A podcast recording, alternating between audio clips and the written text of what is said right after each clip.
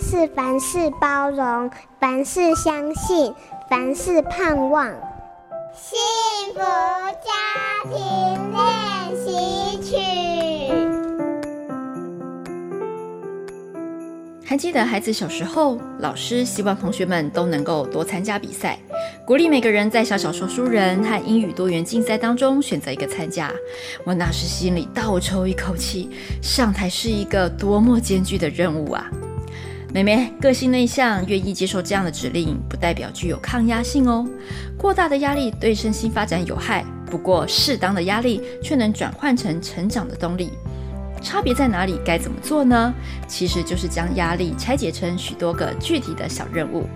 以上台说话为例，我们详细地列下上台前所有准备工作，从定题目、找资料、写稿、背稿、动作与走位，把无形的压力拆解成具体的任务，就能够把注意力放在完成每件事情上。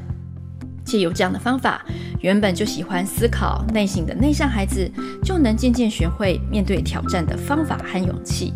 现在高年级的他已经能够上台主持，甚至在几百人面前完成简报。回首来时路，连他自己都觉得不可置信。而拥有了这样的成功经验，也变得自信许多，愿意开始尝试更多元的新事物。其实内向小孩并没有改变他的特质，他一样不喜欢上台，不爱成为焦点，更不喜欢公开发表意见。但虽然不喜欢，他在这过程当中也同时明白。他可以做到。本节目由好家庭联播网、台北 Bravo FM 九一点三、台中古典音乐台 FM 九七点七制作播出。